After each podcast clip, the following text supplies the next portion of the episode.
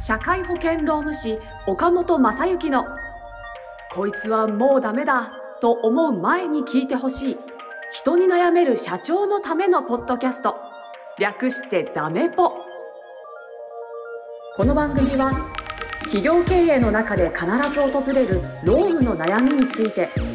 社会保険労務士の岡本正幸先生が具体例なども交えながらコミュニケーションと労務の視点で解決策への考え方をお伝えしていく番組です。中小企業の労務管理と SDGs を推進する三茶社会保険労務士事務所の提供でお送りいたします。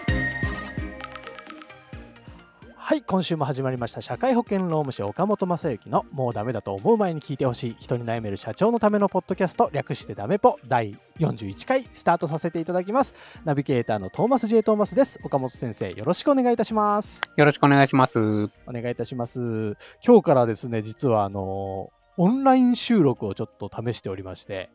ちょっとどうでしょうリスナーの皆様少し聞こえ方違いますかね？岡本先生ちょっと喋ってみてくださいよ。あ、あ、あ、いかがでしょうか？超マイクテストじゃないですか。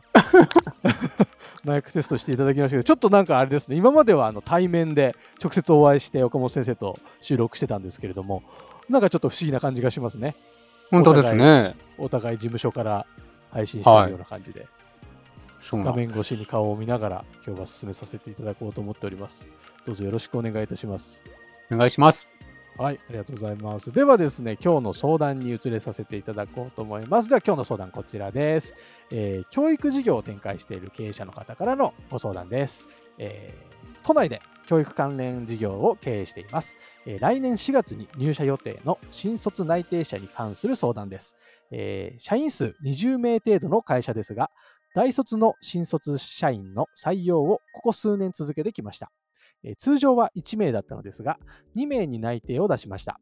入社後、短期間で戦力になってほしいという思いから、彼らには入社までの期間でアルバイトをしてもらっています。先日、アルバイト時に世話をしている中堅社員から報告を受けました。一人の社員の体調が優れないというのです。アルバイト予定日に欠勤することが増えており、直近は出社したものの体調が優れないようなので途中で返したとのことです。えーその後、電話で確認をしたところ、就職活動の疲れからか、夏頃から体調不良を感じることが多くなったとのことでした。学校はほぼ単位が取れているので、問題なく卒業できるだろうということでしたが、2学期になってからは学校には数日しか行っていないとのことでした。このまま体調不良が続いた場合、入社後にまともに働けないことが想定されます。せっかくの人材なので採用したいという思いは変わっていませんが、戦力でないメンバーを雇用し続けられるだけの余裕がないのも事実です。どうすればいいかアドバイスをお願いしますということです。なるほど。なるほど。採用そうですしてアルねそろそろバイト期間中にちょっと体調が芳しくないスタッフになってしまったと。ほう。もうね、そろそろ来年ね、4月も、まあ、近づいてきましたからね。。確かにそうですすね。悩みを持ってる方も。いらっしゃると思います。ね。なるほどうんなるほどね。困りましたね。あのー、まず、あの、手続き上というか、そのお話を申し上げたいんですけれども、えっ、と、うんうんうん全然そのあたりはもちろんご相談の内容にないんでわからないんですけど、あの、はい内定時の通知書とかをね、きちんと出されてると思うんですけど、えまあ、その内容がどうなっているかということにうよって、やはりその、どこまで対応が、どう対応できるかということが、それがスムーズにできるかというのは決まってしまいますので、え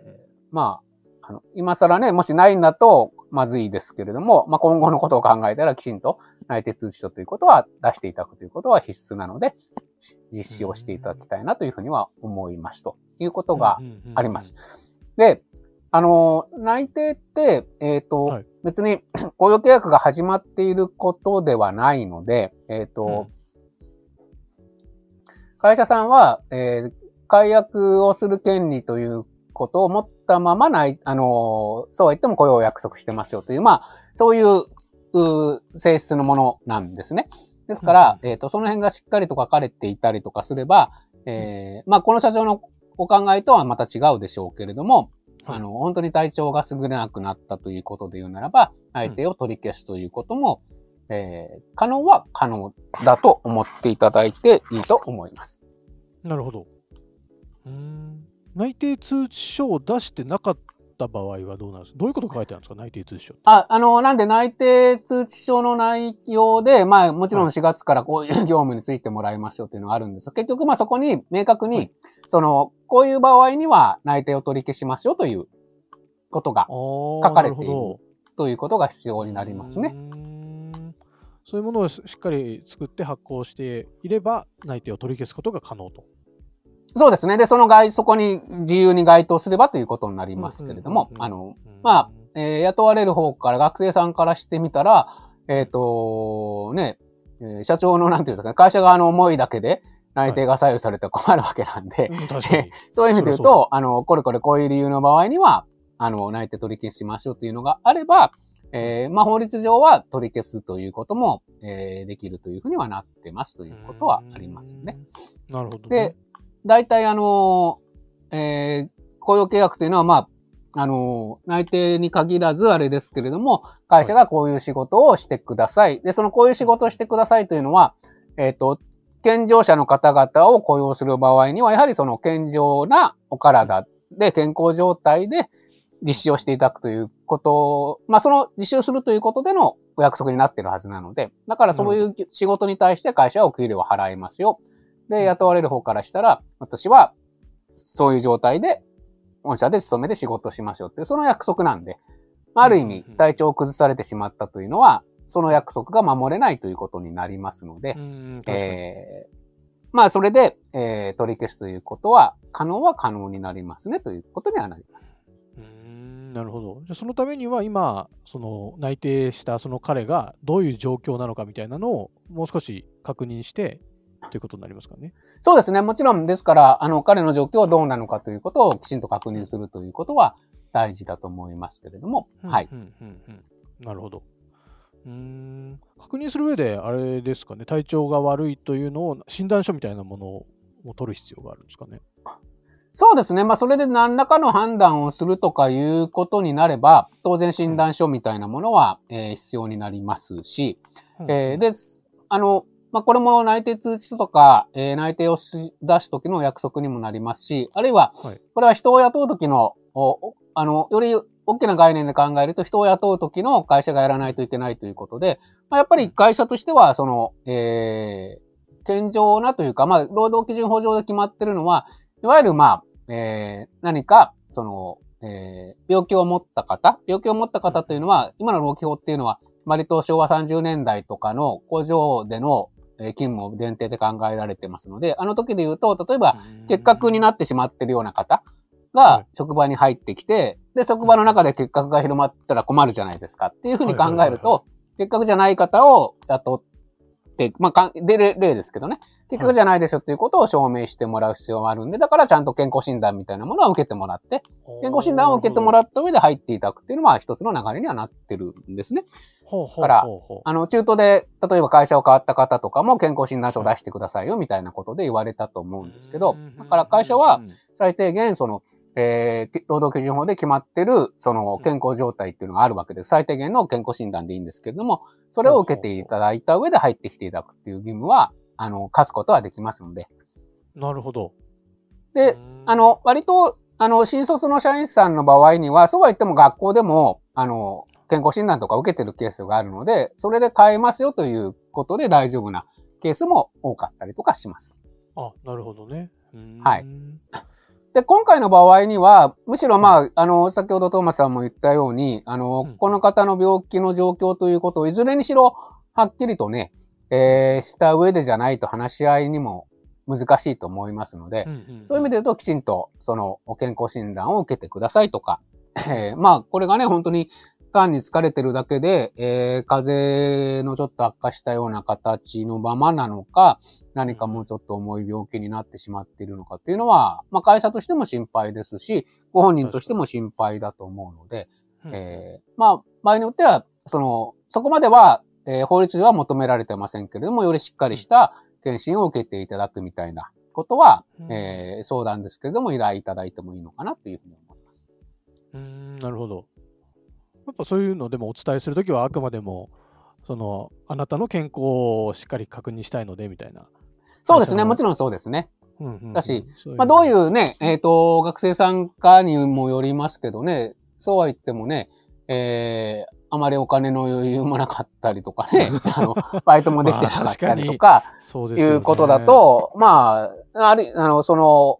健康診断を受けるということに関してのお金面の心配もなさったりとか、はいあるいはね、もともと体調が悪いんで、なかなか難しいみたいなことがあるならば、うん。多分会社さんの方でも、その、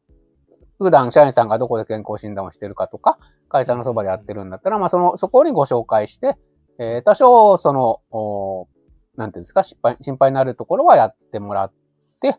えーまあそこまで、例えば、まあ検診費なんてね、そんな何十万もかかるものではないので、うんうんあの、それをご負担してあげるよということで、しっかりと受けなさいみたいなことをしてあげてもいいのかもしれないですね。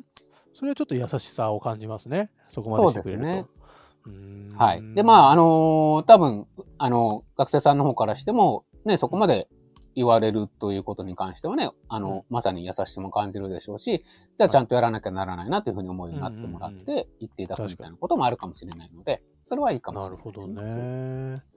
いやでもせっかくね採用しようと思ったわけですから雇えるのが一番いいでしょうけどねそうですね。まあこういうことも起こるわけですねはい。内そうですねなんで、まあ、あとはだからその話し合いとか本人の意思であり、その、どういう状況なのかということによって、えーまあ本当にこれは、あの、会社さんの判断ということになると思いますけれどもね。はいあの、まあ先ほど来申し上げているように、あの、内定を取り消す権利というのは会社の方にあるわけですから、それなりの理由があれば。うんだからそれを行使するのかしないのかというのは会社さんの判断になるわけなんで、あとはやはりその、個別にどういう状況になってるのかということによると思いますけどね。うんで、なるほど。まあ、あの、例えば少し入社時期を遅らせてでも、その、きちんと、その、ほうほうほうほう状況を直してかから入ってきてくださいね、みたいなことで、あの、ね、えーまあ、それが、あの、何年もかかってしまうとね、ちょっとあれ。ただまあ逆に言うと会社さんからしたら、ね、うちの会社に入りたいっていう人を、うんうん。あの、病気が治った上で、健康になった上で入ってきていただいたら、それはそれでね、あの、非常にありがたいことだと思うので、うんうん。えーまあ、この社長もさっき書いてたように、その、入っていただいてね、お給料払わないでというわけにもいかないでしょうし、まあ、あるいは入ったら社会保険料とかも発生したりとかっていうことがあると、うんあの、雇用のスタートを遅らせるということは、あの、会社の立場からしたら一つの選択肢として、なるほど。いいのかなというふうには思いなかなかいいかもしれないですねそれも。うそうですね。そんな形で、まあ、きちんとフォローしていただいたらと思うし、うん。あとは、あの、やっぱり、えっ、と、特に新卒の方だとそうですけれども、保護者の方がどういう、との、やはり、その接点をきちんと持つけていただいて、えーまあ、あのーじゃあ、例えば今みたいな形で少し、ね、本当に病気の療養の期間を設けるということですと、その、まあ、この方がね、えー保護者の方と今一緒にお住まいで、あのーならばいいんでしょうけども、一人暮らしをしてるとか、いうことだと、ね、あの、の、そこで良くならないんだったら一度保護者の方の方に戻っていただいて、うんえー回復に専念いただくみたいなことは、あの、保護者の方とお話をするとか、この方を通じてお話、学生さんを通じて話をするみたいなところはしていただいてもいいのかもしれませんけど、はあ。はい。なるほど。結構まあがっつりでもコミュニケーション取って入社前ですけどね、なんかしっかりフォローしていくってことが大事になってくるんですかね。そうですね。あのーこの社長さんもやはりどうして、何せっかくだから雇いたいというお気持ちがうんまだもちろんあるみたいですので、はいはいあの、その方向性で考えていただいたら、あの、ほ必ず解決する方向性というのは見えてくるのかなと思いますので。なるほど。はい、ありがとうございます。いかがでしょうか、えー皆様の経営のヒントにちょっとなればいいなと思います。今日の回答を聞いてですね、えーうちの会社の場合はこうなんだとか、じ実はもっとこういう事情があってとか、いろいろあの思ったこともあるかもしれませんので、ぜひですね、概要欄に岡本先生に通じる LINE 公式アカウントの登録用のリンクがありますので、ぜひそちら友達登録していただいてですね、気軽に番組に相談だったり質問だったりご意見を送っていただければ嬉しいなと思ってます。どうぞよろしくお願いいたします。えーでは番組の最後にありがとうございます。では、ロームの豆知識を教えてください。はい。えっ、と、今回ロームの豆知識として知識をご提供するということではないんですけれども、あのーえーまあ、今実はその11月中旬ぐらいなんですかね、これ収録してる。あの、あはいはい今世の中を賑わしてますのは、130万円の壁問題ということがありまし。て、えー政府の方で130万円の壁対策ということを、えーいくつか、あの、打ち出してますので、まあ皆さん関心があることかと思います。で、それを説明してしまうと多分、あの、この収録2、3本使わないと説明しきれないような形になりますので、えーそこは何かご質問があれば、えー本当にいただければと思いますし、えーはい。本当に、あの、そういう対策が打たれ始めてますので、うん。えーそこはご関心を持っていただいて、えーお聞きいただいたらいいのかなと思います。あの、そのテーマの情報提供ですし、まあ、今後非常に大事なことになってくると思いますので、えー皆さんご関心を持って見ていただいたらと思います。なるほど、はいありがとうございます。あのどうしても聞きたい方はですね、えー LINE の方から岡本先生に直接教えてと LINE を送っていただければご対応いただけると思いますので、どうぞよろしくお願いします。はい、お願いいたします。は。はいというわけで、社会保険労務省岡本正幸のもうダメだと思う前に聞いてほしい人に悩める社長のためのポッドキャスト、略してダメポ第41回以上で終了とさせていただきます。岡本先生、ありがとうございました。ありがとうございました。今週も最後までお聞きいただきありがとうございました番組概要欄にある三茶社会保険労務士事務所の LINE 公式アカウントから番組への相談や感想扱ってほしいテーマなどをお送りください。些細なことでもお気軽にご連絡くださいませ。それではまたお耳にかかりましょう。ごきげんよう。さようなら。この番組はプロデュースライフブルームドットファンナレーション水野あずさ提供三茶社会保険労務士事務所がお送りいたしました。